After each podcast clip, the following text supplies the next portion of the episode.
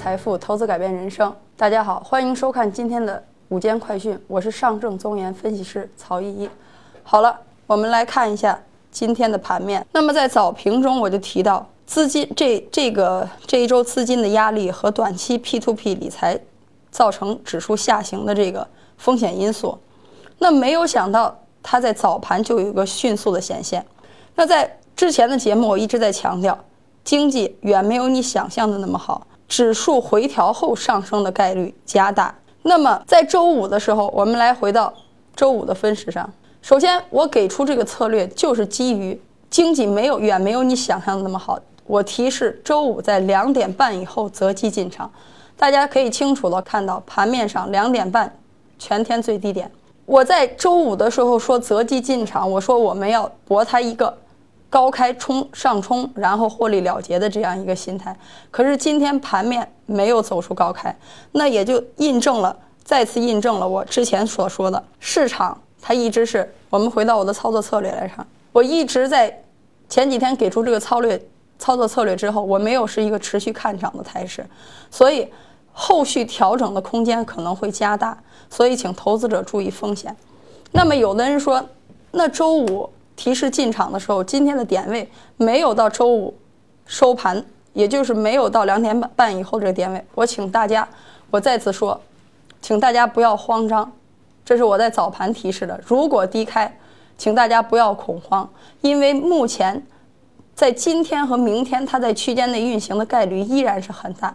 我说过，我不是预言家，我是分析师，所以在今天如果午后缩量上冲。如果您仓位比较重或者保守的投机者，可以适当的减仓，暂时的亏损没有关系。我们等它下行的时候补仓进入，还是要去做它的中期行情。我在这里再说一遍，在之前的节目我就一直到提到一个问题：计划你的交易，交易你的计划。那那么在今天的这个盘面上，显然我都预测它的这个大概率的上攻没有实现，那么我也会容易犯出。那么我为什么会犯这个错误呢？因为我在，但是在之前的策略中，我一直是提示投资者逢高减仓，逢高减仓。到了星期四的时候，我建议投资者保守的投资者适当的离场。那么到了周五下午两点半，我又建议进场。实际上我在博政策的一个红利，但是没有想没有想到市场远没有你想象的那么简单。所以一定要注意，但是我已经给出了离场点。我说过，请大家再次看盘面。如果缩量上攻，建议逐步的离场，因为后续的调整空间可能会很大。这也是我一直之前在看，并不看好这个，认为回调概率的这个加大的这个一个印证。好了，咱们来看一下股指期货。好了，服务器正在连接，请稍等。我们看到盘面上服务器正在连接。呃，利用这个空闲的时间呢，我先给大家说一下，我今天之所以把这个国债，我待会儿要讲到这个国债的期货，我之所以把它引出来，也是为了印证我之前说的一个观点，因为国债这两天出现了一个大幅，从上周三出现了一个大幅回落的一个状态，那么它短期呢，也再次印证我说投资者的情绪非常的。非常的就是说不稳定，市场的任何一个利空可能出来以后，就会造成恐慌的情绪。那么国债这两天的下行也印证了这一点。我们看国债的方面的，它这个好了，盘面已经出来了。我们看长债，我把这个指标删除叠加以后，我们看长债是一个走低的。再看看国债幺六零六合约，好了。那么我现在既然讲到了国债，我就理顺一下它之间的这两天走势的一个逻辑关系。那么由于中铁这个债的风险爆发，致使它这个整个债券的产品赎回到估值下跌之后的杠杆被动上升，直到赎回，它造成了盘面上的一个下行的压力，我们已经看出来了。那么我还是再强调，债券也显示出我说的情绪非常谨慎，请大家一定要注意。那么我这里再提再提一点，国债的这个期货，它跟股指某种意义上呈现负相关的一个概念。那么我们看股指前两天是上，我们随便打到沪深三百上，我们看到股指前两天总的来是一个平稳的，而国债短期之内出现了一个调整。目的我也是想印证，由于情绪的变化，就像今天的盘面一样，就像今天指数盘面一样，短期之间跳空跳空以后杀跌的这个，可能这两天上下盘整的概率会非常大。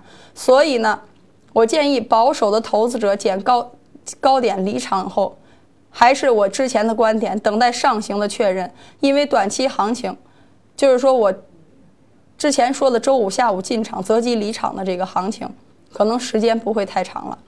我再说一个很重要的观点，我希望大家能够参考，因为我不是在盘中去实时指导您的交易，所以一定要注意，注意市场风险情绪的变化。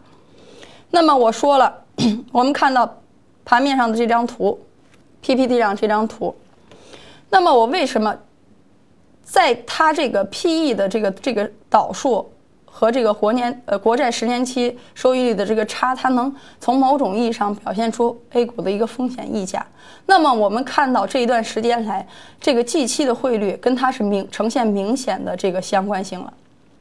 那么所以说，也就印证了，因为四月二十七号美联储要再次议息，这也会引发市场的一个担忧。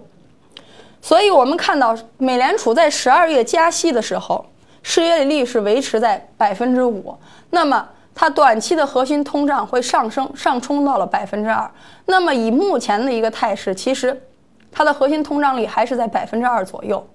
那么也就是说，加息加几次息或者这个频率，但是不能阻止它目前来说，就跟我之前提到，它的加息的方向没有变。所以市场的某种的鸽派言，那个是鹰派言论，一旦。散发出来以后，就会对市场的情绪造成很大的影响，也会进而印印证影响到 A 股上面。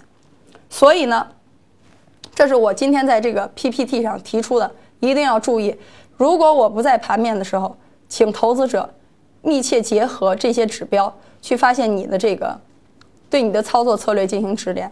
好了，我们再回到这个操作策略上。我们看，这是前几天我给出的策略，上证在这个区间之内运行。那么今天我说过，我早盘说过，我要给出你中午，无论市场是否不及预期，在这里我要再强调一下，我们看盘面。那么这里面我之所以预期它会上扬，是因为想让大家享受政策的红利。但是呢，有一个因素，我可能短暂的忽略了，就是。在股指交割的第一个交易日，市场利用宏观经济的改善，发起了空方发起了猛攻，所以这两天我预测大概率事件上下波动。但是我们周五提示进场的朋友，逢高尽量都是尽量减少仓位，因为后从今天的盘面看，后续的调整空间可能会加大。注意，我我再说一遍，今天忽略的一个。我之前预测高开的忽略的一个因素，就是股指交割日的交割的第一个交易日，空方利用了宏观经济改善的这个这个数据持续的这个向好，而进而发起了猛攻。在股指交割日日的当天，就是我当天周五说的时候，它是一个平稳运行的状态，而把力量全都积蓄到了今天。所以，我建议大家择高还是尽量离场，保持住仓位。好了。那么我说，回调总结来说，回调在上踩的这个概率和回调幅度的这个上升逐渐加大，请投资者注意风险。我在这里有两个点位，如果保守的投资者到了三零六八或者深证，我再重复一遍，上证到了三零六八，深证到了幺零六零六九零的这个点位的时候，可以适当的离场，因为。